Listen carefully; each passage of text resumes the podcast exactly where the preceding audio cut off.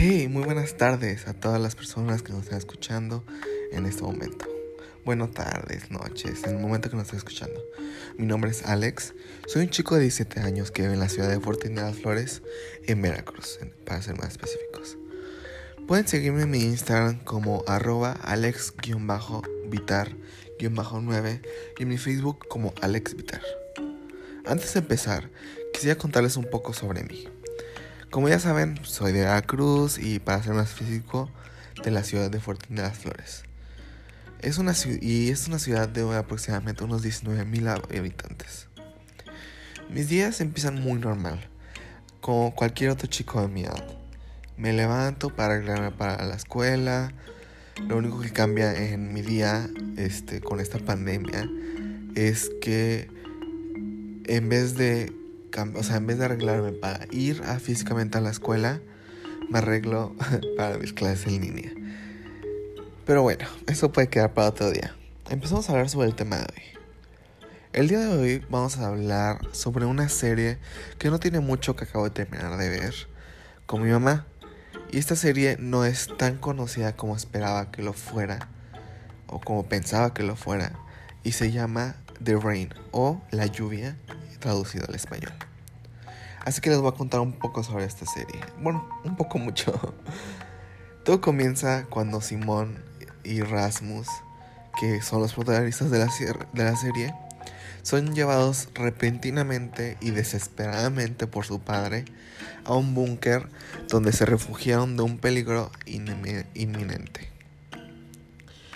Minutos más tarde, en ese mismo capítulo, nos podemos enterar de que la lluvia porta un virus que puede acabar con toda la humanidad.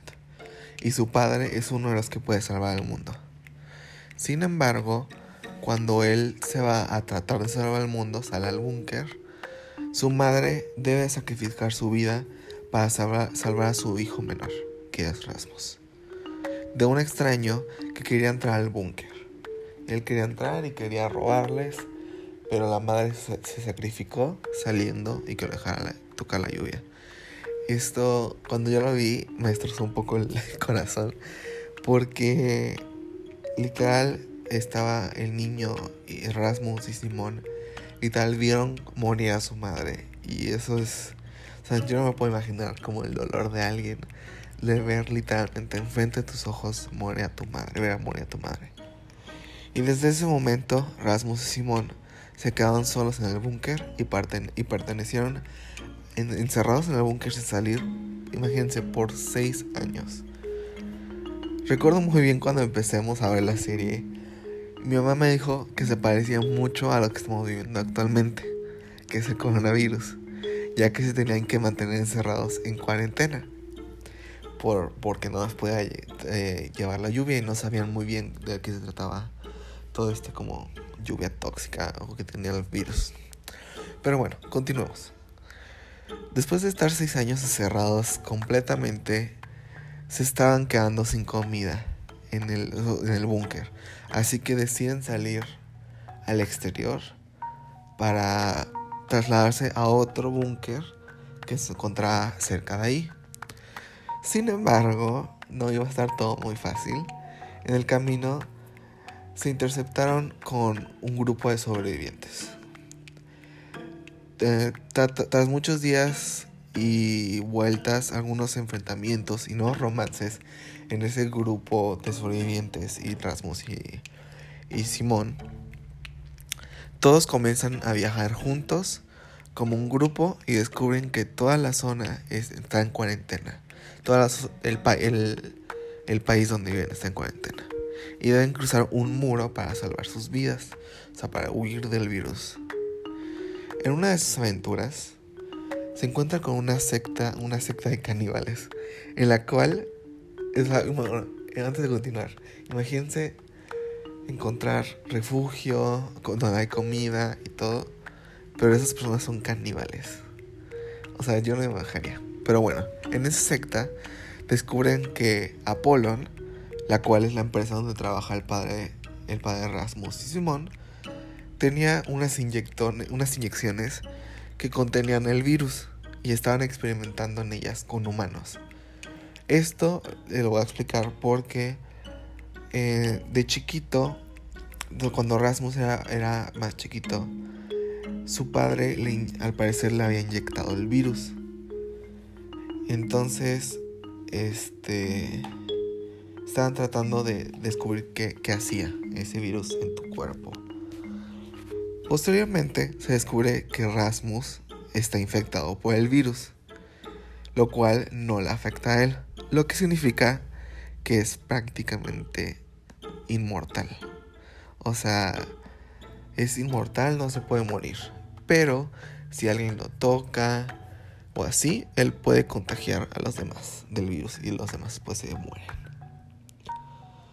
El grupo viaja a la sede central de Apollon. Se encuentran con el padre de los hermanos y él le pide que escapen porque la compañía quería hacer experimentos con Rasmus, quien es el inmortal que tiene el virus en su sistema, para encontrar la, precisamente la cura del virus, pero le costará su propia vida.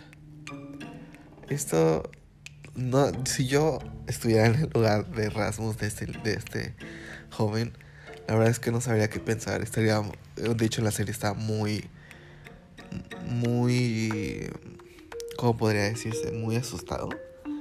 O sea, imagínate ser la salvación de todo el mundo, pero tienes que morir a, a causa de esa salvación. Pero no solamente morir, o sea, hay una probabilidad de que no encuentren el virus. O sea, que no hayan, digo, ah, la cura.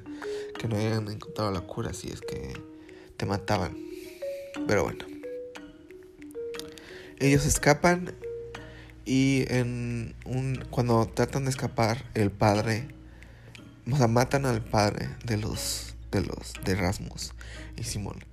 De igual manera, lo vieron morir enfrente de sus ojos, igual que su madre. O sea, yo no me imagino el dolor de ambos de ver a sus padres literal morir enfrente de sus ojos.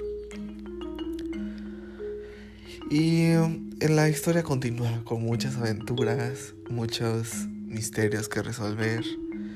Este, casi, casi llegaron a la conclusión de que, o sea, de que tal vez encontraran una cura. Algo que, que recuerdo ahorita es que el padre dijo, le dijo antes de morir a la hermana, le dijo, o encuentran una manera de quitarle el virus a, a Rasmus, o vas a tener que matar a tu hermano. Y yo cuando, cuando escuché eso, cuando lo vi, fue algo muy fuerte. muy fuerte escuchar, es como, ¿cómo vas a matar a tu propio hermano? El caso es que, para no hacer la, historia muy larga, el final siento que nos deja con una enseñanza ah, un tanto bonita. Em, en el final, el que creían que iba a resultar malo es el malo de la historia, sacrificó su vida. Sacrificó su vida en cambio de toda la humanidad. sinceramente, no les, quiero, no les quiero spoilear mucho el final. pero mm, como opinión propia mía, siento que el final pudo ser mejor. o sea, tuvo un final bonito, conmovedor, por así decirlo. Pero pudo, yo siento que pudo ser mejor. Pudo tener un final mejor. El caso es que al final se sacrifica a esta persona. Todo comienza a volver a la normalidad. A la, normalidad. no, no inmediatamente vuelve a la normalidad, pero poco a poco muestran unas escenas donde una persona que estaba embarazada ya tenía su hijo y seguían recorriendo. Y era, o sea, fue algo bonito de ver. Pero en mi opinión personal, siento que pudo. Pudo. Eh, pudo ver un poco mejor al final. Pudo estar un poco mejor al final. Pero bueno, mi tiempo ha llegado a su final. Pero espero que les haya gustado esta pequeña plática de la serie, mi recomendación. La verdad es que si me piden mi recomendación, sí se la recomiendo mucho. Yo recuerdo cuando ah, ya salió hace muchos años, pero recuerdo que cuando la vi dije, eh, no, no se ve tan, tan interesante que digamos, pero, la, pero me animé y dije, la voy a ver. No tenía nada más que ver, así que dije, la voy a ver. Y pues bueno, me animé a verla y la verdad es que me encantó la serie, o sea, y se volvió, como dije, se volvió una de mis favoritas. Ah, por su producción, hay que recalcar que la serie no es estadounidense, no es este, mexicana, no es española, no. O sea, es una serie de rusa, creo que me parece. Y está muy, muy padre, la verdad. Me gustó mucho. Pero bueno, muchas gracias por escucharme en este nuevo episodio. Espero que escuches mis nuevos episodios que se tomarán en un futuro. Mi nombre es Alex y espero que estés teniendo un buen día, tarde o noche, dependiendo de cuándo me estés escuchando. Nos vemos en el próximo capítulo. Adiós.